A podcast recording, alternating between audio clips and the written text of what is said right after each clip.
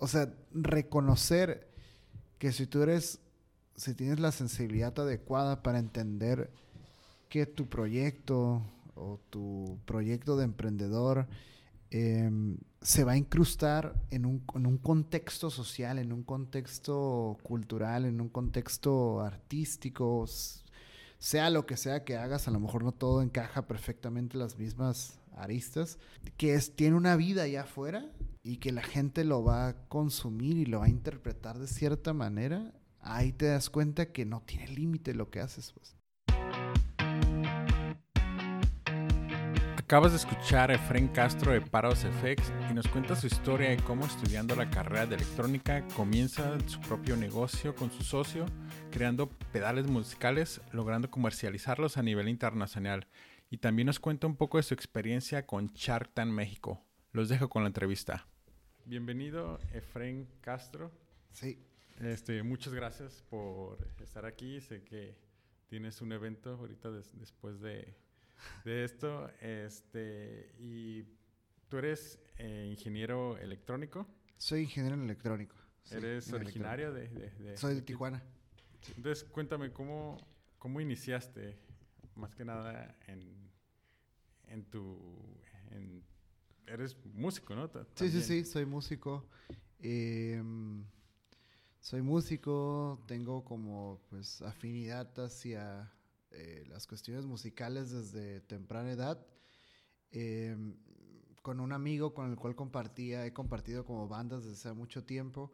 Ah, estoy hablando de que a lo mejor 16, 15 años ya. Eh, Fernando Servín, que es mi colega siempre hablamos de, aparte de hacer música juntos y de hacer estas cosas, eh, siempre hablamos de cómo consolidar esta idea de hacer nuestros propios dispositivos electrónicos para hacer música, ¿no? un poquito, perdón por interrumpirte, un poquito antes de él, ahí lo conoces desde la preparatoria, desde Lo conozco, yo lo conozco desde que estaba en la prepa yo, en la preparatoria. Él no fue conmigo en la preparatoria. Ah, okay, okay. Pero lo conocí por su hermano, eh, Sergio, Sergio Romero. Eh, mi amigo es Fernando Romero Servín. Y ya tenías como esta parte musical de, sí, desde sí, entonces sí, y, él, también estaban metidos en sí, la música. Sí, de hecho tocamos en bandas desde muy pequeños, ¿no? Desde muy pequeños, bueno, pequeños, desde, desde morros, ¿no? Em, el, el, primer como tour que hicimos con una banda que teníamos, él tenía 16 años cuando empezamos a, a turear. Órale. Yo tenía 19, creo. Entonces sí, hace mucho, pues yo tengo ahorita 32. ¿Y era puro rock o metal? Es como rock, rock, punk, hardcore, medio metal, ahí más, más ruidoso. Pero ahí fue cuando, o sea, ahí fue cuando ya salíamos, ¿no? Pero en realidad yo lo conozco desde antes de eso, ¿no? Desde antes de eso. Perdón. Sí, me dice si me, si me acerco. Se cae. Sí, sí, sí. Ahí está. Ahí está, ahí está. Ahí está. Ok. Y pues la, consolidación del proyecto eh, surge, aunque a pesar... ¿Ustedes entraron juntos a, la carrera? No, de, hecho él no es ingeniero. Eso es una cosa interesante. Oh, wow. O sea, él es artista visual, yo soy ingeniero en electrónica y a pesar de nuestras diferencias como en el cuestión eh, académica o profesional. Es como un complemento. Siempre compartimos como una, una necesidad creativa en común, ¿no? Y creo que eso es principalmente lo que dio vida a Paradox FX. ¿Y de dónde salió el, nombre? Paradox FX eh, creo que surgió de, de, un escritor que a mí me gusta mucho y siempre ha estado así como desde temprana edad en mi vida. Eh, te vas a dar cuenta que, que muchas de las cosas que hacemos como empresa de tecnología están inspiradas por cuestiones artísticas, ¿no? Porque yo siento que es un, como un motor que siempre ha movido la empresa que tenemos, ¿no? El escritor se llama Jorge Luis Borges. Ok. Eh, Creo que sí lo conozco. Escritor argentino, muy importante. Y creo que a mí me, como que me me gusta mucho la idea de Jorge Luis Borges sobre em, cómo a veces en los, en los conjuntos finitos de cosas se encuentran como una, eh, un universo de posibilidades, ¿no? Y para mí eso era como perfectamente cabía en el, en el, en el aspecto de un circuito, ¿no? De que un circuito puede tener, un circuito para hacer música, ¿no? Un pedal, una distorsión. Tiene un número finito de componentes, pero las variaciones en ese número finito de componentes varían tanto que puedes hacer cosas bien diferentes, ¿no? Entonces, creo que a partir de eso fue bien importante porque si era como, oh, de repente si era como, ¿qué, qué importancia tiene que un tijuanense Claro. ahorita haga pedales y nos metamos ahí, en el circuito de los pedal makers, ¿no? Y conforme fui avanzando fui como, oh, lo importante es que lo digamos a través de nuestras, de nuestro contexto, de lo que tenemos y nuestro entorno, ¿no? Y creo que eso dio principalmente esa combinación artística, eh, ingeniería y pues ser músicos, como consolidó lo que es Paradox FX. ¿Y eso cómo, cómo lo decidiste? Dijiste, ah, un día te levantaste y dije, ah, voy a hacer pedales. Eh, ¿O fue como dándose poco a poco esta idea? fue como siempre estuvo ahí. Siempre estuvo ahí, pero siempre he pensado que para empezar a hacer cosas o tomar decisiones tiene que ser algo contundente, ¿no? Y siempre estuvo ahí, pero fue un me acuerdo que estaba en la carrera y me metí como tomé como nueve materias ese, ese semestre y estaba así como súper atareado de, de- de- de cosas. En Sí. electrónica es un suicidio agarrar Claro. nueve materias, es un suicidio total. Nueve materias. y fue así como un fin de semana. ¿Sabes qué? Vamos, quiero como descansar de todo esto. Y era un viernes en la tarde y le, le marco, "Oye, ¿qué onda? Vamos a armar unos, unos fases y unas distorsiones que hay por ahí. De, de- de- de- con electrónica nos juntamos, ¿o qué onda? ¿Te gustaría hacer pedales? Y luego, sí, sí, sí. Y ahí empezó.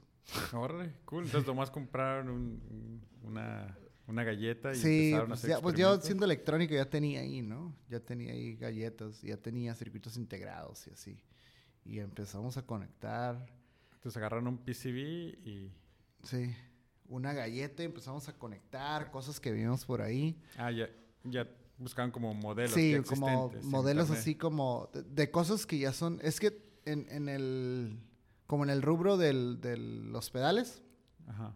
eh, hago pedales. ah, no le Ah, he por dicho. cierto, No, este, por cierto, le he dicho, tengo no una saben. empresa que se llama Paradox FX. Hacemos efectos de audio, como coloquialmente lo llaman pedales. Muy importante. Muy importante mencionar eso. Eh, eh, ha- hay, hay mucha como información por ahí como para el, el- para el que está empezando, ¿no? A lo que llaman la cultura hazlo tú mismo. Entonces empezamos así DIY, haciendo cosillas que habíamos por ahí y hasta el punto que dijimos como vamos a hacer un, un sonido de nosotros. ¿Y cuánto tiempo les tomó como conformar su primer pedal que funcional? Así que dices, ah, bueno, esto ya se puede, puede ser vendible. Puede ser vendible. Yo creo que fueron como unos. Unos. Como unos ocho meses. Ah, ok.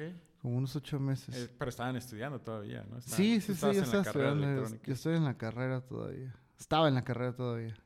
Sí, estaba estudiando. ¿Y y- consultabas con tus maestros o No, no? No. ¿Nada? no. No, no, no, es que eh, ahí empiezas a entender como muchas cosas ya de la implementación, ¿no? O sea, estamos en un entorno donde pues el instituto educativo eh, cumple ciertas funciones con respecto a la demanda de- laboral que hay en el entorno, ¿no? O sea, me refiero, pues Tijuana es principalmente pues empresas extranjeras o maquila. Sí. Entonces, cuando tú llegas acá como, hey, quiero hacer un efecto de audio. No lo ven Cuan- como algo cuando serio. tú, sí, cuando en realidad todos los proyectos son como, ah, un control difuso para un brazo mecánico de una aplicación médica o algo así. Tú llegas como, oh, quiero hacer un pedal. Y es como, un sensor óptico para sí, una es línea como, de producción. "Uh", acá, ¿no? Pero ahí empecé a entender como que yo desde, desde el principio empecé a entender que era un camino que íbamos a recorrer solos, pues.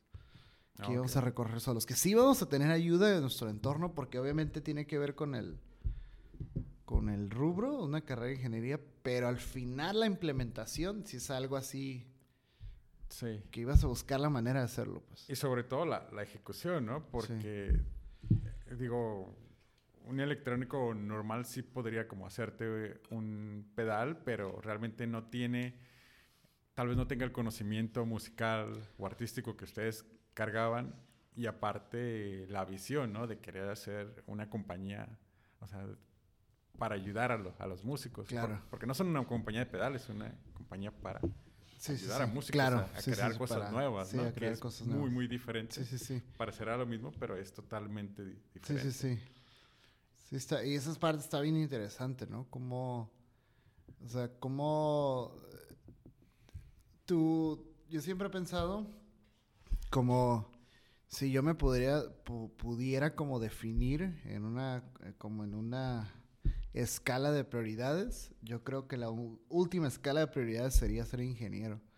Creo que primero soy músico, después una especie de artista y hasta el final ingeniero, ¿no? O sea, no, me, no estoy, no estoy Sí. meditando, más bien estoy diciendo que a partir de esos escalones es que yo llego a concebir los productos que hacemos. O se podría decir que de hecho eres un ingeniero completo porque, o sea, ingeniero viene de ingenio. Sí, ingenio, ¿no? Sí, sí. Ingenio. Entonces, en tu parte artística, musical y, y para crear el, cir- el circuito, o sea, se ocupa, Claro, se ocupa ingenio. ¿no? se ocupa ingenio, sí, sí, sí. Y también tienes como unos, te das cuenta qué pedales se venden más en, cier- en ciertas áreas, entonces sí, no sí. estás como que solamente encerrado en un circuito. Claro, claro. Y, y eso es algo bien importante, ¿eh? La neta, Paradox FX sí fue...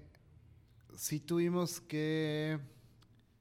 Nos dimos cuenta así bien rápido de algo. Nos dimos cuenta que para entrar como al mercado, para entrar ahí al circuito de, de lo que se está haciendo como con los pedales, como que sí fue muy importante que encontráramos mm, una diferenciación. O sea, que encontráramos algo que nos identificara a nosotros, algo que hiciera eh, enunciar ahí afuera como, hey, somos Paradox FX.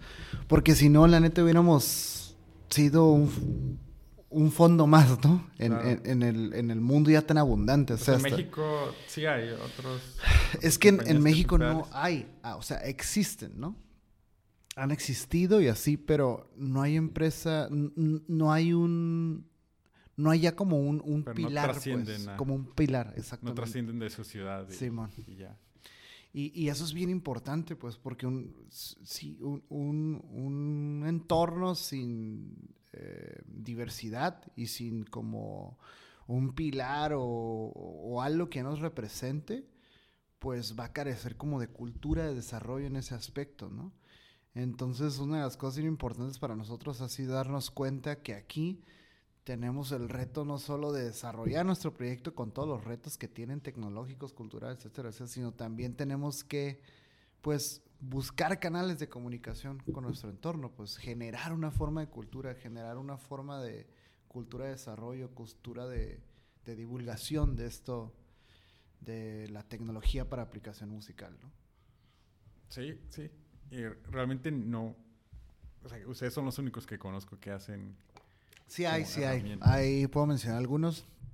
En la Ciudad de México está OnePod, está Stack FX y algunos otros que conocemos por ahí, ¿no? Sí, Ok. sí, sí. Y los conocen en persona y todo. y- Yo conozco, conocemos a la persona Stack FX nomás. Y nosotros como de platicar. Entonces, regresando un poquito a la parte de tu carrera. Entonces, cuando saliste de la carrera, ¿trabajaste para alguna compañía? Bueno, aparte de las prácticas profesionales, ¿no?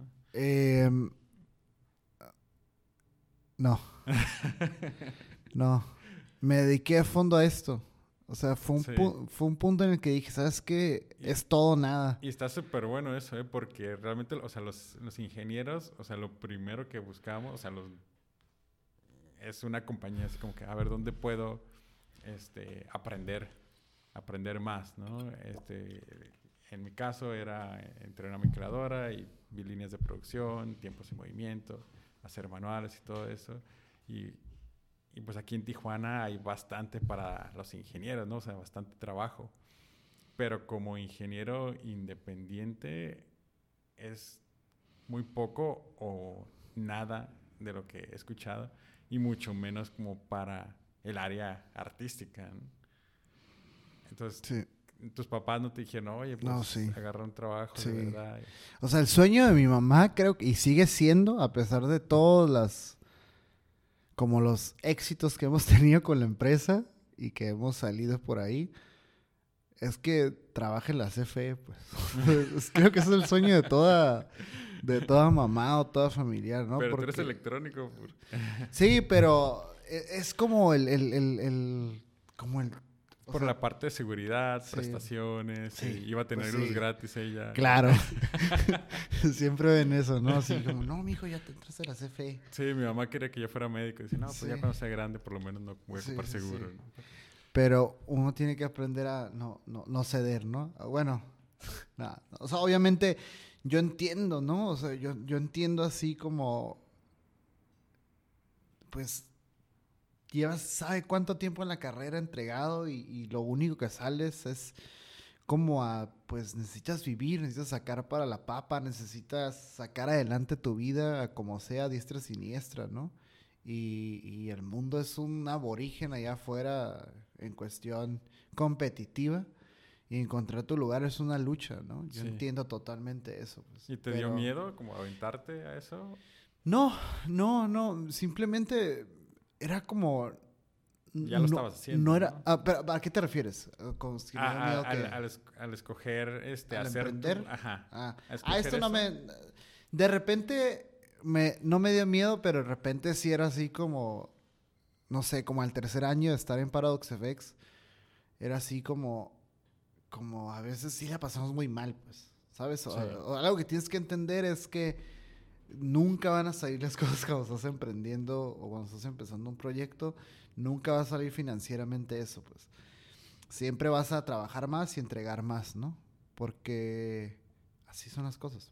Pues. Y, aparte, pero cuando vas como avanzando en esto y vas entendiendo la importancia o la posible importancia, yo creo que todo tiene importancia siempre y cuando seas sincero con lo que haces, empiezas a aprender cosas nuevas, ¿no? Entonces empiezas a aprender que cuando tú emprendes y trabajas así sin recibir un bien financiero inmediato, tú estás trabajando para el valor y para el futuro, pues. Tú estás trabajando para inyectarle eh, valor a tu proyecto y que eso se vuelva algo, un patrimonio propio, pues, que nadie te puede quitar, ¿no? Entonces, pero sí, obviamente, de repente era como, oh, hoy no tenemos para comer, ¿cómo le hacemos, no? Y de repente volteé a ver así como a colegas de mi carrera que ya están ahí afuera ejerciendo y que me decían cuánto ganaban la semana y yo, como, yo no tengo nada. Llevan para seniors. sí, acá, cabrones, ¿no? Y pues el cheque seguro, la verdad, sí. Y pero, pero creo que era, fue bueno que también tú no conocieras eso, ¿no? Como la parte de seguridad, porque el, el emprender es algo súper inestable, ¿no? Sí. Sí, sí, sí, sí, sí, súper inestable. Sí, eso sí es. La otra vez nos estuvo eh, ayudando un amigo, como en cuestiones legales, ahí, un abogado, Raúl Curiel, saludos. Eh, y, y, hablamos de cómo, o sea, cómo mi amigo es un amigo muy cercano, pero cómo ha vivido de, de como de cerca, como Paradox Effects, y cómo estábamos antes, cómo estamos ahorita, ¿no? Y estaba chistoso porque mm, estábamos hablando de como, hey, güey, vea que entrar aquí y trabajar aquí es como, es como que te metes en un vortex de cosas y es así, te, te lleven trancazos de donde sea, oye, que la cuestión es esto, que tenemos que registrar esto, que esto, que en esta parte parece que nos están robando un circuito, que en esta parte esto y que busca esta ley y que tenemos órdenes y que tenemos que publicar esto y que, o sea, es así una locura, pues, es una locura así constante y apenas así como que, ah, güey, ok, tienes que aprender a, a como distanciarte, tienes que aprender acá como a, como, ok, está pasando todo esto, pero... A, ver toda la foto todo el panorama, pues, todo el panorama. Eso, eso es súper importantísimo. No tenemos o sea, yo como ingeniero en electrónico me costó mucho trabajo decir, Porque imagínate todas las, todas las escalas de óptica las cuales estás trabajando, ¿no? Estás trabajando con circuitos que son de 3 milímetros Sí. y después tienes que salir al mundo y decir como, oh, tengo que vender esto o, o qué onda, ¿no? Sí. Entonces, esas diferentes escalas son... Es un trabajo, es un trabajo de madurez retirarte de tu proyecto y decir, ¿hacia dónde va esto? Pues. ¿Y, y cómo, cómo empezaste? Digo, empezaste en tu casa, ¿no? Armando los, los, los circuitos. En, en la parte, en, en el patio trasero de la casa de Fernando empezamos. Quemamos una extensión una vez. Nunca nos... Está bien rara esa situación porque nunca nos ha vuelto a pasar nada jamás así. Pero como que había un corto en la extensión y empezó a salir fuego y di- dijimos así como, oh, ¿esto va a ser? ¿Hacer pedales?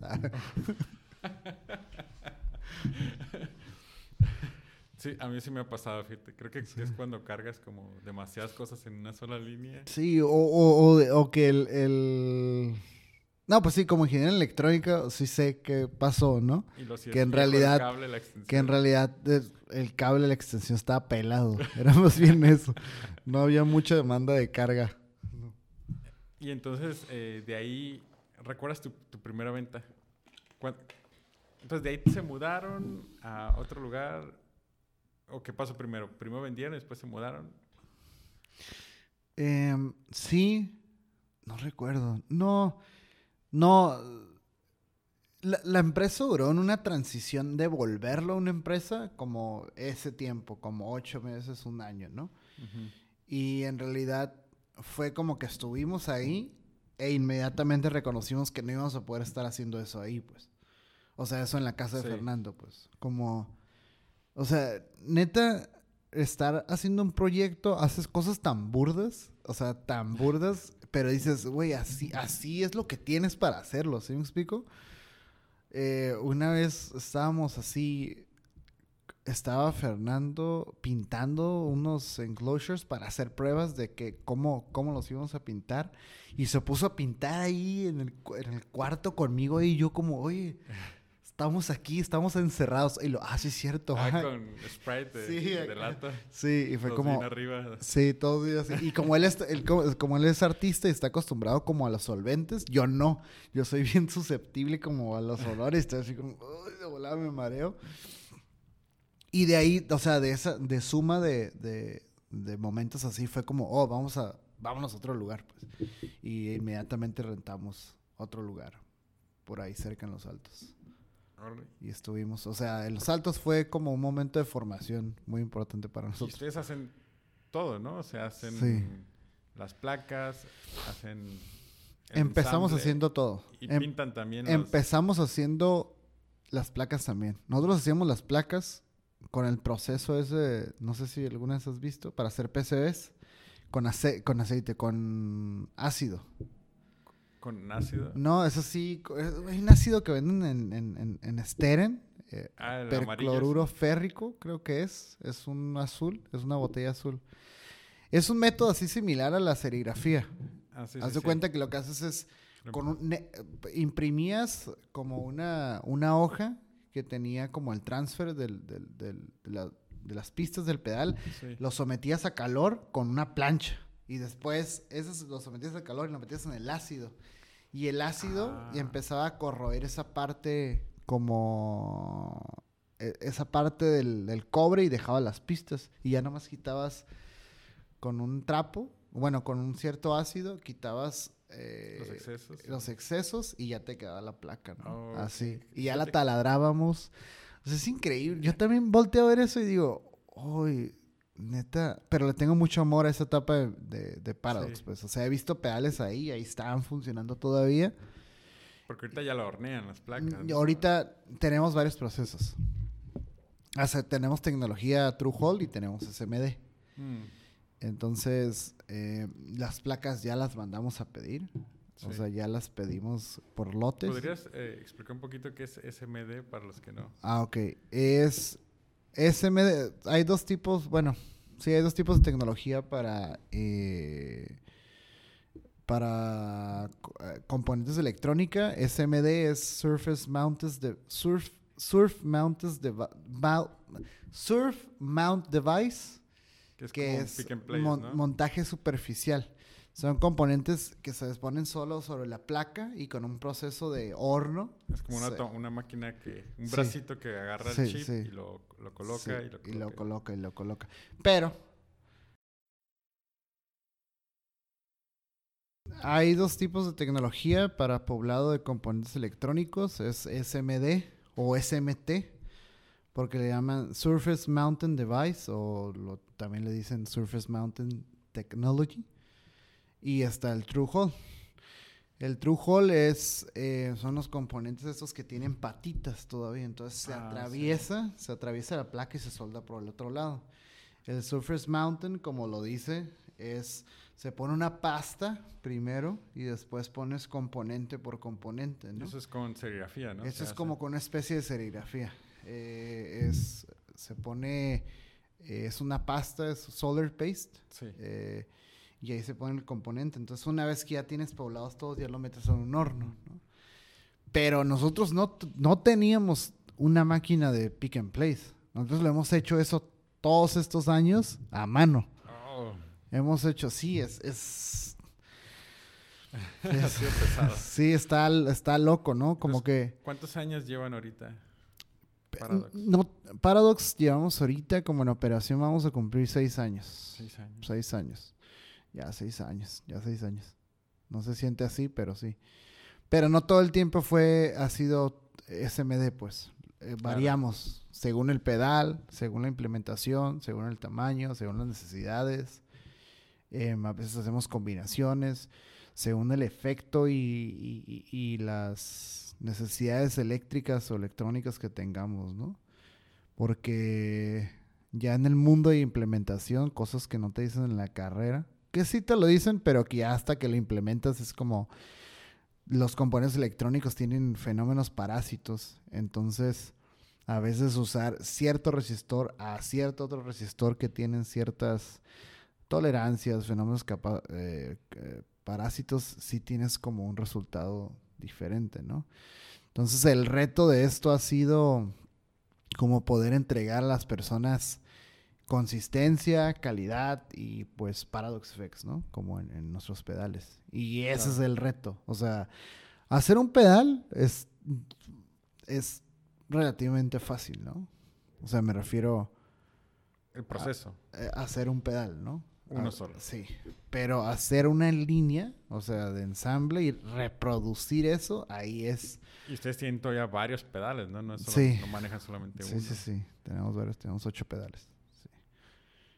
¿Y cómo empezaron a vender ahorita? ¿Por medio de las bandas que ya conocían? Este, ¿cómo, se promocionaron? Primero fue así como inmediatamente con nuestro circuito de amigos, ¿no?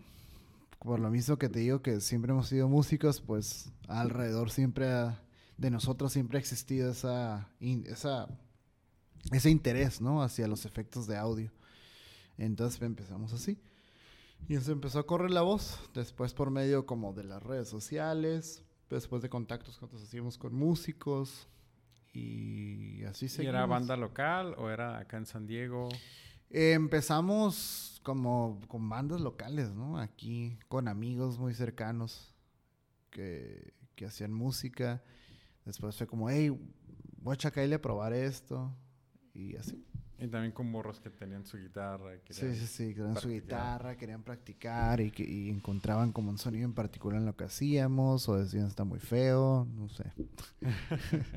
Entonces ti- tienen productos ustedes que, que mataron, ¿no? Que dijeron, "Est- este pedal no se vende o este sonido no gusta. Em, O solamente los modificaron. Mm, no, to- todo, todo lo adecuamos, o sea, to- todo fue como... Creo que fue así como, ah, queremos hacer pedales, vamos a sacar estos primeros modelos. Y ya cuando estaban allá afuera fue como, oh, ok, vamos a, ya más vamos a ajustarlos para que sea como conceptualmente lo que, lo que dice ser, ¿no? Pero me refiero, allá afuera me refiero que en realidad cuando nomás había como uno o dos, pues, Sí. ¿sabes? Así, como que fue como una, por así decirlo, como una etapa beta de la empresa, ¿no? Que fue así como probar para ver qué estaba, qué pasaba, pues, ¿no? Sí. Si alguien lo ponía ahí para hacer música en, en su contexto. ¿Y, y ahorita solamente eres tú y tu socio o ya tienen más No, ya tenemos más personas. Somos yo, Fernando Servín, Rogelio Gutiérrez, Daniel Zamudio, trabaja también. Y trabajamos con personas, también trabajamos con un quinto miembro ya, eh, Eduardo Amezcua, es un colaborador de nosotros. Em, y es- estamos constantemente outsourcing, ¿no? Constantemente trabajamos con productoras para contenido multimedia, o con cuestiones legales, con cuestiones contables, o sí, como perfilando toda esa formalidad para Sí. encontrar una métrica de trabajo, ¿no? Y entonces, eh, ustedes tienen como su espacio de sonido y todo para... Sí, sí, sí, nosotros ¿Hacen tenemos... su música o lo rentan? Ah, no, como un estudio sí, tenemos lugar de ensayo, ¿no? Donde hemos ensayado todo este tiempo. Y ahí probamos los pedales y todo. Y, y pues tenemos donde trabajamos, Paradox FX, ¿no? Que ahí también pues tenemos amplificadores, tenemos prueba, pero ahí es como... Ahí es donde hacemos, donde fabricamos y donde diseñamos, ¿no?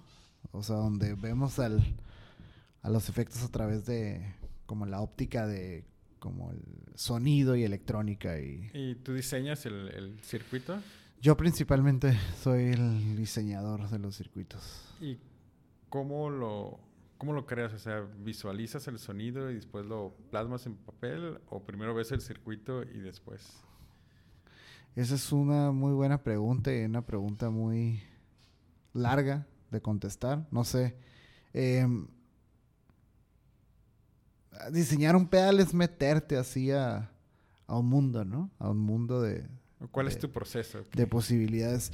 Yo a veces empiezo como con una idea, empiezo como con una idea, ¿no? Empiezo a decir como, oh, ¿qué sería si pudieras controlar cierto pedal ya existente o cierto efecto, pero con esta otra interfaz, ¿no? Eso puede ser una idea. Y ahí empiezo a explorar, empiezo a explorar y cómo llevarlo, cómo llevarlo a cabo. Y, y soy bien así, hasta que no lo resuelvo en mi cabeza, Sí. no, a veces no puedo dormir. O sea, ya lo resuelvo en mi cabeza y es como, ah, ok, algo que esté detectando el número de flancos de conteo y que esté moviendo un oscilador de baja frecuencia en base a eso. Arre, sales, buenas noches. ¿Sabes? Y, y ya después, días después, digo, ok, voy a juntar las cosas para implementarlo, ¿no? Pero trabajo como por bloques, ¿no? A veces, la verdad, me meto más al, a la crudeza de la circuitería analógica, ¿no? ¿Tienes Así. alguien que te ayude como en ese proceso de para como probar prototipos. eh, o- para crear el circuito, ¿no?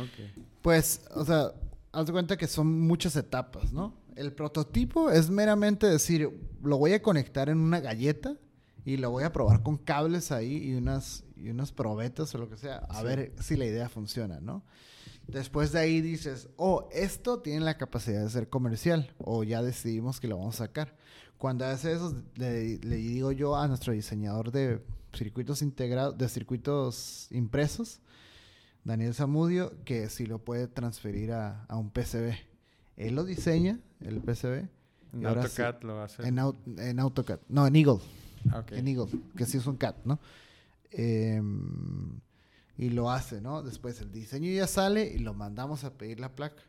Ya llega la placa. Son las la placas esas metálicas. de- Sí, sí, sí. Son unas, unas placas así de, de perforadas, ¿no? perforadas, pero ya como con las pistas que tú dibujaste sobre ellas, ¿no? Porque no, es, no son los mismos que se usan como para las camisetas, que es una, No, una, este, una malla de... sí, no, no, no. Esa es una, esa es una placa que tiene las pistas, tiene epoxi, que es una especie de, pues, es un, es un recubrimiento que se usa en la Sí. placa para muchas cosas, ¿no? Para proteger de, es como una especie de jaula de Faraday. Sí. porque es contra electrostática, eh, eh, digo, interferencia electromagnética, eh, aparte no se pegan las pistas, soldas sobre la cosa que es importante nomás, y no se Sí. pegan las pistas, o sea, cuando lo hacíamos así crudo, de repente era como soldas una y se pega una pista con otra, Y ya valió. y así como... Y para quitarlo. Sí,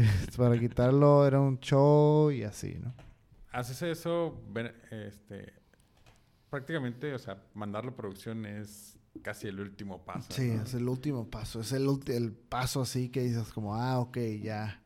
¿Y lo pruebas como con un grupo de personas o solamente lo consultan entre ustedes el sonido? Entre nosotros. Entre Dicen, nosotros lo ¿gusta? Ok, Sí, va producción. Entre nosotros consultamos, sí. Ok, entonces ahorita ya están vendiendo, bueno, aquí México, Estados Unidos y por ahí vi que en China también. Sí. Pues ya estamos en muchos lugares, en realidad. ¿De dónde te piden más? Estamos en México, en Canadá, ya mandamos a Brasil, estamos en una tienda de España, Dinamarca, estamos por mandar cerrar un trato en Rusia, mandamos a China, estamos en pláticas para mandar a Japón, eh, qué padre. Inglaterra también hemos mandado. De hecho, por ahí hay una, una anécdota que no sé si sepas quién es. ¿Sabes quién es la banda Oasis? No, De fíjate. los noventas, ok. Es una... Oasis era en los noventas como... Como los Beatles. Ok. ¿Sabes? Estaba discutido, yo, bueno, yo lo considero así, que estaba discutiéndose entre Blur y Oasis. ¿Quién eran los que estaban ahí, no? Los mejores. Y quién sabe, yo, yo, yo creo, o dicen por ahí que es Oasis, pero no sé. Pero bueno, Noel Gallagher de Oasis nos compró un, Un pedal. un pedal hace como tres años. O sea, no se lo regalaron. No, Él- no, nos llegó una orden de Inglaterra, así con su nombre. Este dije, no, es una broma esta. Nosotros queríamos que una broma. nos- siempre contamos esta situación, está bien que- chistosa. Porque vi su nombre, Noel Gallagher, y era así como, no, pues ha de ser como, Sí, no como manches. cualquier nombre, no quiero mencionar un nombre y ser prejuicioso o algo así, pero era como lo voy a decir, es como, ah, pues es como Juan Pancho aquí, o, ¿sabes? Ajá. Así, allá, Noel Gallagher o lo que sea. Pero sí resultó ser él. Wow, y digo, a veces es como, digo, tal vez por, por malinchismo, ¿no? Pero el, el decir, ah, pues fue un producto mexicano, fabricado por mexicanos y lo están comprando, Sí, sí, sí. o sea, músicos, cantantes internacionales, ¿no? Sí, sí, sí. Pero no es raro porque, digo, no, no nos debería extrañar tanto porque aquí en Tijuana, o sea, manufacturamos, o sea, cosas que van para todo Para el mundo. del mundo, ¿no? Sí, sí, sí. Sí, sí, sí. Sí está, sí fue para nosotros algo así. Les Creo que fue una, cabeza. creo que fue una cosa que fue como nos levantó la vara. Sí, nos levantó la vara mucho a nosotros como de aquí, ¿no? Es como, ok, ya entendimos que esta madre no tiene O sea, esto no es como un negocito, no es... Sí, este, o sea, no... Y es que de ahí empiezas a madurar un chorro de, de- de aspectos en, en el desarrollo de, de tu proyecto, pues, o sea, que es, es bien difícil eh, ver por el futuro, porque pues en el presente tienes que pagar muchas cosas, Sí.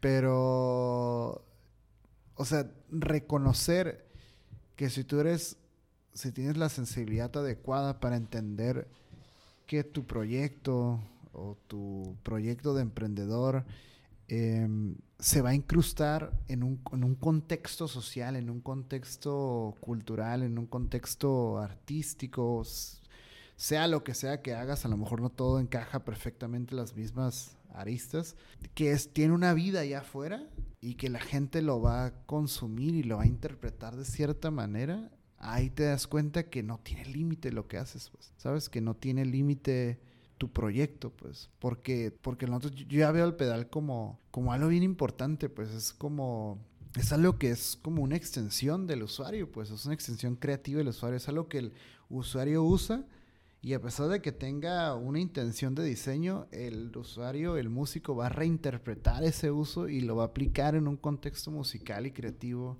particular, ¿no? Y cuando hace eso y forma esa, pues se genera arte, ¿no? Y se genera cultura y cuando se genera cultura se genera divulgación y ya todo es una bola de nieve que... Impactas un montón de personas. sí. ¿no? Sí, Wow, qué increíble. sí, sí. Sí, está, está cool esa, Y, esa parte de, o sea, de creérsela, ¿no? Así como que ahora sí estamos haciendo algo grande, ¿no? No es como que, no es solamente un pedal. Sí, Estamos colaborando con estos artistas para impactar a todas estas personas al- alrededor del mundo. sí, sí, sí. O sea, literalmente alrededor de, Sí, sí, sí, de- sí, sí. del mundo. Entonces para ustedes fue como un parte, parte de aguas Sí, sí, ese, sí. ese momento. Pero fue así como que fue algo y después dijimos como, güey, ya, de aquí pues vamos a seguir pues. Y vamos de a aquí seguir. para arriba. Y, y neta que ahorita yo creo que ha sido una... Yo creo que este año ha sido así como... Ha sido exponencial el crecimiento, así. De que lo que estábamos como calculando, la curva de crecimiento que queríamos tener a final de año, o sea, Sí. terminando diciembre, la estamos teniendo ahorita. Se nos adelantó. Se nos adelantó todo. Y fue así como, oh, tenemos que tomar medidas drásticas para, para resolver esto. O sea, ayer, viernes, viernes, ayer viernes por la noche, Fernando y yo nos terminamos de trabajar como hasta las nueve y media de la noche, porque hoy se entrega una orden grande que vamos a mandar a, a San Diego y a China. Sí, Y así. aquí estás. Sí. Muchas gracias, eh. sí, no te preocupes. Y, y estamos trabajando para ser mejores, para estar más organizados y todo esto, ¿no? Pero a veces así es, así a veces te quedas y tienes que Claro. trabajar más. O sea, porque no eres un empleado, ¿no? Sí. Eres el que dirige la, la obra, es tu, Sí, sí, sí. es tu hijo el que sí, sí, tienes sí. que hacer crecer. Sí, sí, sí. Y este año ustedes fueron con Shark Tank. Sí, fuimos con Shark Tank. ¿Y cómo fue ese, pro- ese, ese proceso? Primero de, de quedar, ¿no? Para, para ir. Nomás aplicaron en línea y... Eh, no, de hecho, era la segunda vez que se comunicaban con nosotros. ¿Ellos con ustedes? ¿Ustedes Sí, con como el staff. Ah. Pero la primera vez como que no estábamos eh, tan preparados o no sé, no estábamos tan en sintonía con algo así y no lo decidimos hacer.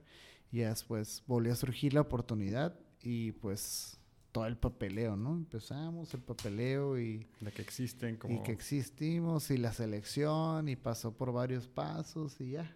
Al final nos dijeron como, ah, sí van a ir. Es como, yeah. Creo que no nos cayó el 20 hasta que iba a hacer la grabación de como oh, vamos a estar en como unos televisión. minutos que estaban Vamos- ahí en el pasillo. Sí, vamos a trabajar, vamos a estar en televisión nacional. Pero... ¿Y los preparan? Como les dicen, ah, mira, se tienen que poner aquí. No, pues supongo que, o sea, la preparación de protocolo así como cosas como, ah, pues prepara tu pitch y, y- y sabes qué es lo que vas a, a pedir y por qué y como... Y, sé elocuente, sé directo, sé... Dijiste con respeto a los... Sí, con respeto a los tiburones, etcétera, etcétera, ¿no? Y, y sí, o sea, lo normal, ¿no? ¿De ¿Qué capítulo es? Es la cuarta temporada. ¿no? Es la cuarta temporada, el episodio 17. 17. Ok, para que lo busquen. Para que lo busquen por ahí. No sé si lo van a encontrar, pero búsquenlo. En Sony, sí. Yo creo que en Sony se lo encuentran. Se pusieron nerviosos cuando estaban ahí. este, bueno, ya es que lo dramatizan Sí, mucho sí. En, en el, en el programa. Sí. Le ponen música y tum. Creo como que yo estuve nervioso haber llegado al set todo ese tiempo. Cuando ya estaba dentro, ya era como, oh, ya estamos aquí. Como, como que yo estaba en, en, en, En trance. en trance, como fue una experiencia chistosa. Como que hasta, hasta que salí fue como, oh. Sí, Como que neta. para mí fue como cuando estaba, cuando dijeron, ahora entren a dar su pitch y que íbamos caminando y todo así, y de repente nos paramos enfrente de los tiburones y hablar. Para mí era como, como un first person shooter, ¿sabes? Ajá. Y como que lo, lo que vivías ahí en la tele ahora lo estaba viviendo así.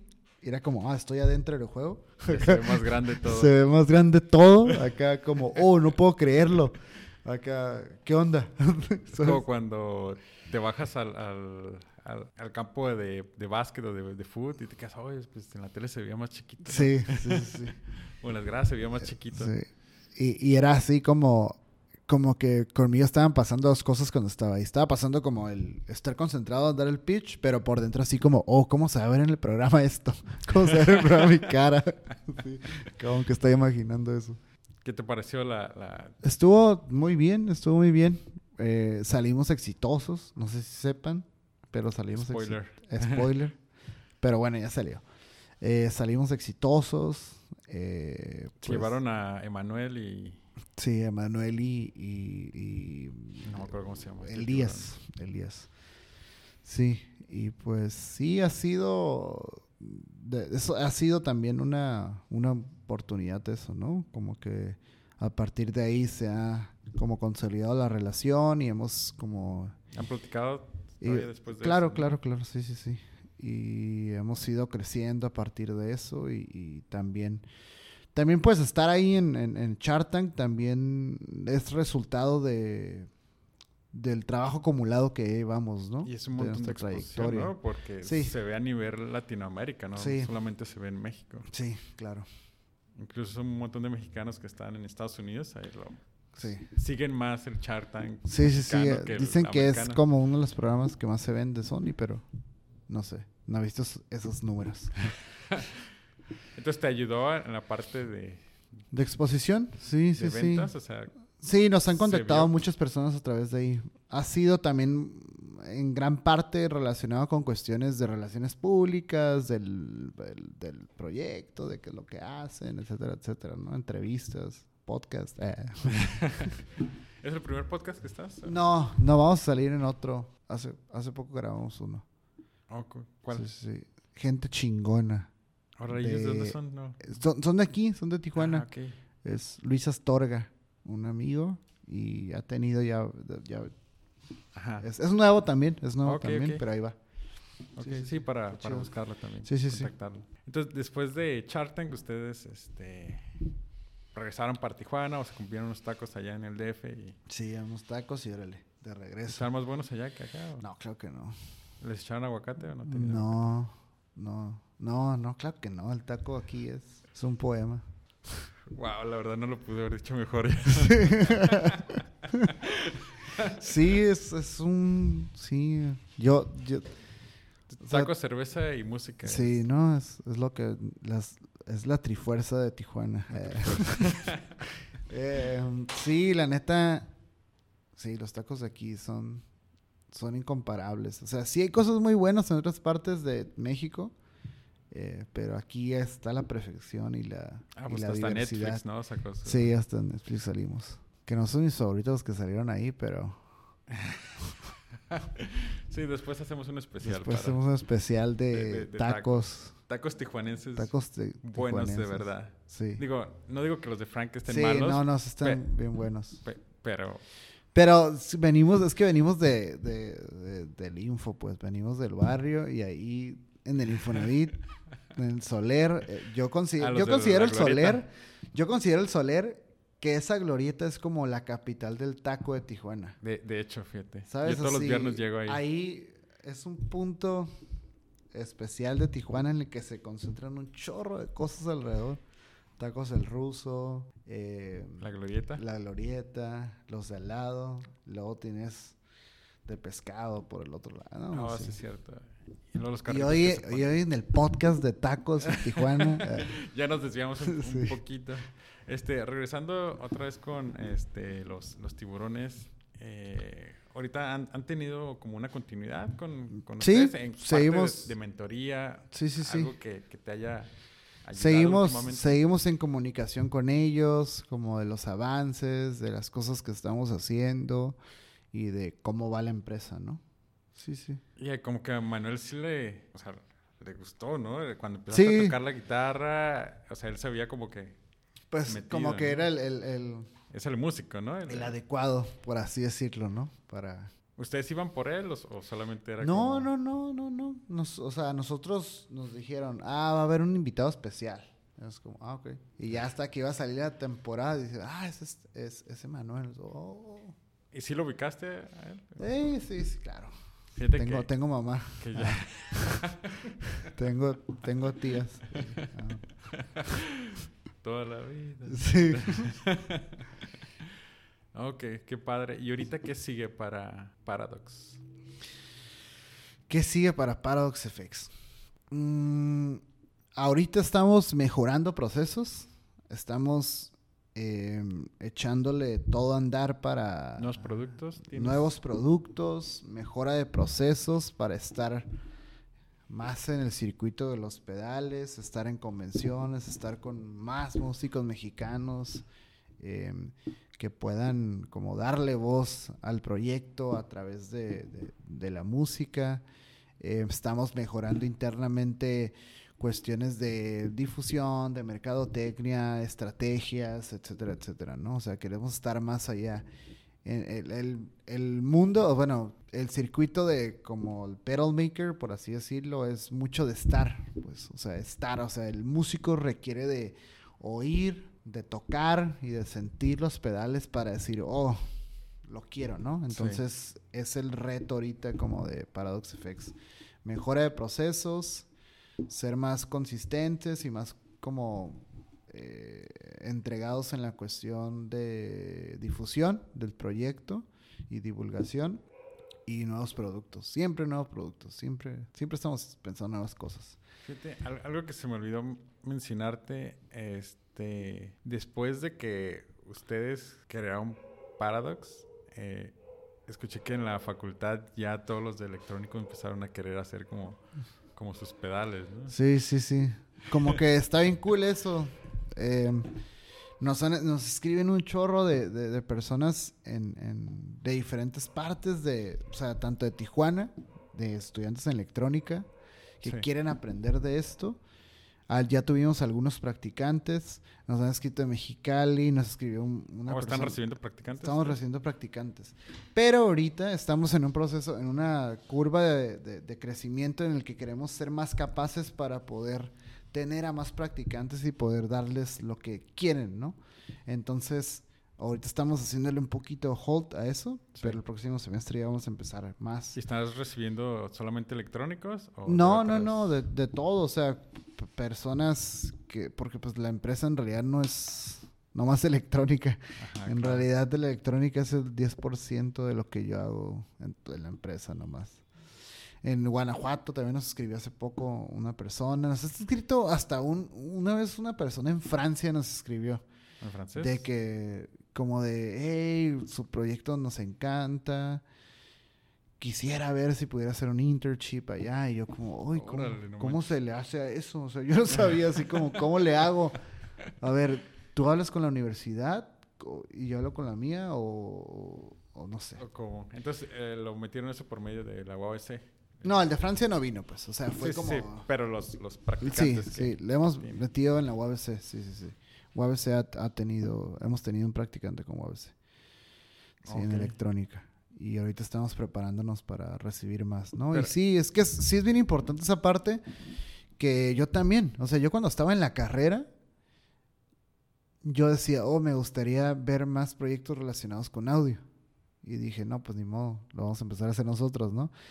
Y empezamos y empezamos como a, estar ahí, a existir y a de cierta manera decir como, oye, sí es, esto también es una vía, ¿no? O sea, de, claro, no solamente decir a, trabajar la maquila. Y, y, de ahí empezamos, empecé a ver así como, yo, yo seguí como en contacto con la universidad como tres años después de eso, del que salí. Entonces, este, ya tienes ahorita tu empresa, tienes practicantes, tienes este, no, estos nuevos productos en, en línea, mejorar todo y buscas como crecimiento o estabilidad. ¿Cuál de los dos? ¿O crecer establemente? Crecer establemente. Crecimiento, siempre es crecimiento, pues siempre, siempre, siempre. Siempre va a estar creciendo, siempre hay nuevas metas y nuevas cosas y, y queremos estar, pues. Y, y, ya nos dimos cuenta, o sea, ya nos pusimos de meta que esto es para, pues ya, no hay un límite pues, para esto. O sea, hay, hay nuevos productos en puerta, pero esos nuevos productos, hay nuevas ideas para nuevos productos que no tienen que ver con pedales. Y queremos empezar otro tipo de tecnología relacionado con audio también. pero música. Simón. Y el músico. Entonces ahí estamos trabajando en. Estoy trabajando en ciertas cosillas aparte que pues es otra infraestructura y estamos preparándonos para eso. puedes decir ahorita o nos esperamos? Sí, sí, sí, pues eh, es como a mí siempre me ha gustado como la en el audio me ha gustado que es principalmente por lo que empecé a hacer cosas así, que es la amplificación, la amplificación de poder de procesamiento de señales de guitarra y bajo. Siempre me interesó esa parte y pues queremos sacar un amplificador. Órale. Sí. Wow. Sí. ¿Sería el primero de...? Sería el primero, sí. Pero ahí tiene una... Ahí tiene un... va a tener un tweak para OxFX, que es algo que creo... Creemos es susceptible a patente. y estoy investigando y trabajando sobre eso. Ok, Sí, excelente. Sí, sí, sí. Entonces, este, te voy a hacer nomás una serie de preguntas este, rápidas. La respuesta no necesariamente tiene que ser rápida. Ok. Mejor comida. No sé, no sé. No, no, puedo, no puedo Tacos. contestar. Tacos, eh, tacos de birria. Podría decir que tacos. En general. Sí, sí. Mejor bebida. Em, la cerveza. ¿Alguna en especial? Sí, me, me gusta la cerveza directa. No, no, no. Directa del barril. Sí. No, me refiero. me gusta la cerveza. mi boca. Sí, del barril a mi boca. No, no, no, cerveza sí. No soy, no soy así como. Así de que, wow, la cerveza artesanal. Me gusta la cerveza En general, normal. comercial, sí. Este, mejor libro. Em, el libro que más me ha marcado a mí es Ficciones de Jorge Luis Borges. Cool, cool. Este, de hecho, lo, lo voy a buscar para, para Sí, leerlo. sí. ya me despertaste curiosidad y me brinqué esa etapa de mi vida. Este, si pudieras regresar en el momento en el que terminas la prepa, así, y volver a vivir todo, ¿qué cambiarías? Ahorita, una máquina de tiempo, pum, ya tienes la edad de la... Tienes 17, 18 años. Siete años. No sé, nada. No. Nada. No. Excelente. Sí. Si pudieras enviar un WhatsApp a todo el mundo con un mensaje, ¿cuál sería? No le crean a Trump. Genial, ¿eh? Y sobre todo por esta época. Sí, todo por esta época. Efren, muchas gracias. Muchas la gracias. verdad, este, eres un ejemplo a seguir y has inspirado a un montón de personas, no solamente a electrónicos, sino a ingenieros en general y has ayudado a bastantes músicos y de alguna manera has tenido un impacto, ustedes han tenido un impacto grande y han levantado el nombre de Tijuana y te lo agradezco. No, gracias. Gracias a ti Y por invitarme. gracias a ti por invitarme. Nos estamos viendo. Sí, sí, sí. Hasta luego. Hasta luego. Bye. Gracias.